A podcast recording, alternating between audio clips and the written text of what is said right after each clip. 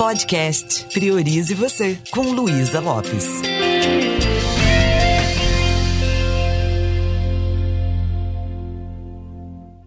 Olá, que bom ter você aqui comigo para a gente continuar falando sobre emoções substitutas. Quero falar um pouquinho com você sobre ressentimento. O que, que significa isso, né? Eu sentir e sentir de novo.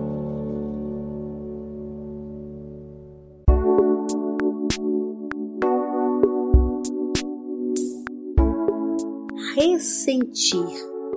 Isso acontece muitas vezes, né? Isso só acontece com os adultos, né? Como eu te falei, as emoções substitutas são aquelas que vêm substituir aquelas emoções primárias, aquelas que são naturais em nós. E o ressentimento ele vem substituir a tristeza. Por exemplo, trabalhamos no lugar, estamos felizes, fazendo planos para continuar e fazer carreira e de repente a gente é mandado embora.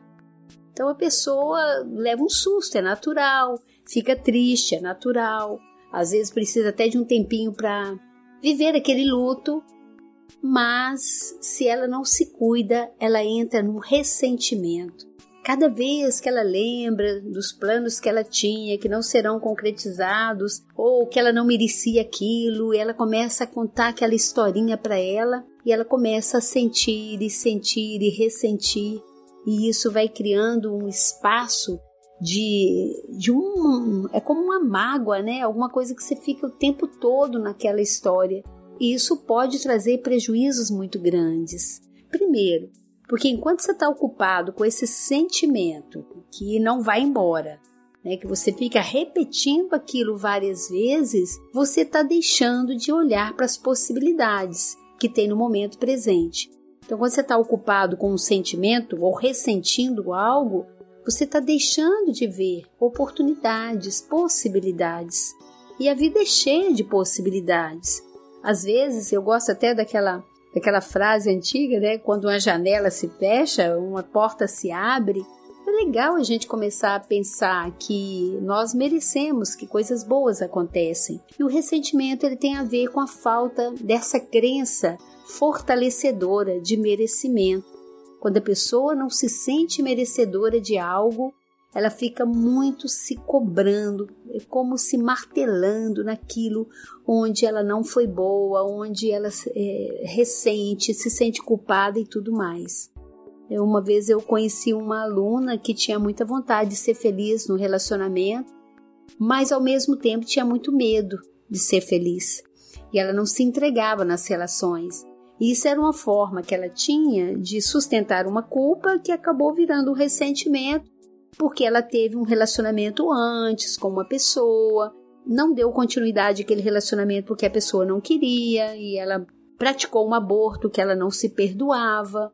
Então isso começou a juntar tanta coisa que foi deixando com que ela se sentisse cheia de sentimentos ruins, tristes, tóxicos que chegou um momento que ela falou para ela mesma: ah, eu não mereço construir uma família, não. Olha o que, que eu fiz.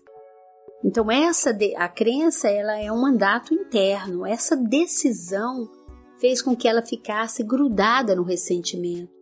Então, quando aparecia uma oportunidade de um cara bacana na vida dela, que ela sentia que tinha chance né, de, de florescer uma relação legal, ela mesma dava um jeito de se auto-sabotar na relação.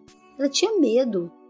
Por quê? Porque ela faltou se perdoar. Então você está notando que é um sentimento que vai acumulando e outro e outro, e quando a gente vê, tem um, recipiente dentro da gente, parece que cheio de sentimentos que nós vamos jogando ali e não damos saída nisso. Para a gente poder se livrar do ressentimento, é a gente começar a ter uma visão mais otimista para a vida. E como eu falei sobre a mágoa, eu olho para o que aconteceu, eu tiro o aprendizado disso. Eu tenho que olhar para mim e falar para mim: eu sou uma filha de Deus merecedora, você é um filho de Deus merecedor. E a partir do momento que você vai reprogramando a sua mente, esse sentimento, esse ressentimento, ele tende a minimizar. E às vezes são pessoas muito boas que tão, estão experimentando o ressentimento. E geralmente isso também aparece como doença na pele, tanto de começar com uma simples alergia, ou depois essas doenças autoimunes, que são doenças que vão surgindo porque nós deixamos de ter alegria de viver. Todos nós erramos, todos nós somos seres humanos gloriosamente falíveis, como diz o meu amigo Michael Hall. somos seres humanos gloriosamente falíveis. Então, se você errou, se o outro errou, se a empresa errou, faz parte. Não veja como erro, faça como a PNL nos ensina. Não existe erro, existe resultado, existe feedback. Então você olha para a situação que você está vivendo na empresa e fala: estou vivendo um resultado que eu não contava com ele. Um resultado indesejado. Ok? O que, que eu vou fazer sobre isso? Vou chorar? Vou ficar triste? E depois eu olho para mim e falo: eu tenho um potencial enorme eu tenho muitas possibilidades. Então, é vida que segue, fila que anda, né? Assim que a gente fala. E a gente vai permitir que as coisas começam a fluir a partir do momento que eu começo a ter um novo olhar para isso. Então, tem que aprender a trocar esse ressentimento por sentimentos bons. Que tal você começar até a agradecer tudo que passou na sua vida? Agradeça, agradeça aquela experiência que você teve, que você fez algo que foi extremamente ruim, como o caso daquela aluna que fez um aborto naquela época com não tinha maturidade suficiente e a intenção positiva era preservar a relação que também não aconteceu, mas olha para isso e se dê essa chance. A única pessoa que está punindo você é você mesma. Começa a falar para você: eu mereço e quero ter uma vida tranquila e feliz. Tudo bem eu ter passado por aquilo, agora eu vou ter mais carinho, mais cuidado. Né? Eu conheço pessoas que se transformam o ressentimento em atitudes positivas e começam a amar mais, a compensar coisas assim que foram ruins em si, é, auto promover, né, buscando conhecimento, buscando sabedoria, buscando autoconhecimento, buscando evolução. Procure se evoluir cada vez mais, procure tirar o ego do caminho, procure aprender com tudo isso que aconteceu com você e eu vou procurar fazer o mesmo. Esse é meu recado para você sobre ressentimento, algo que eu tenho que ficar insistindo muito para que vire um sentimento ressentido. E isso machuca muito não é algo que vai nos levar para frente.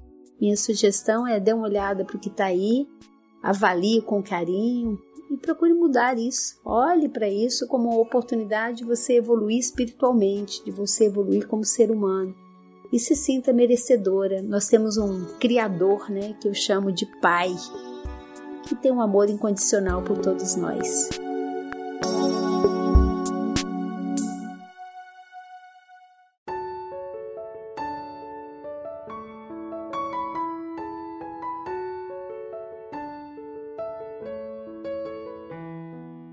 Então, um beijo bem carinhoso para você.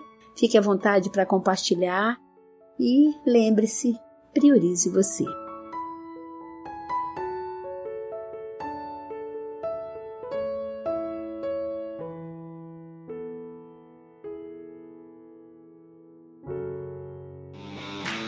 Esse programa foi produzido e editado por Na Trilha, podcast Transmídia.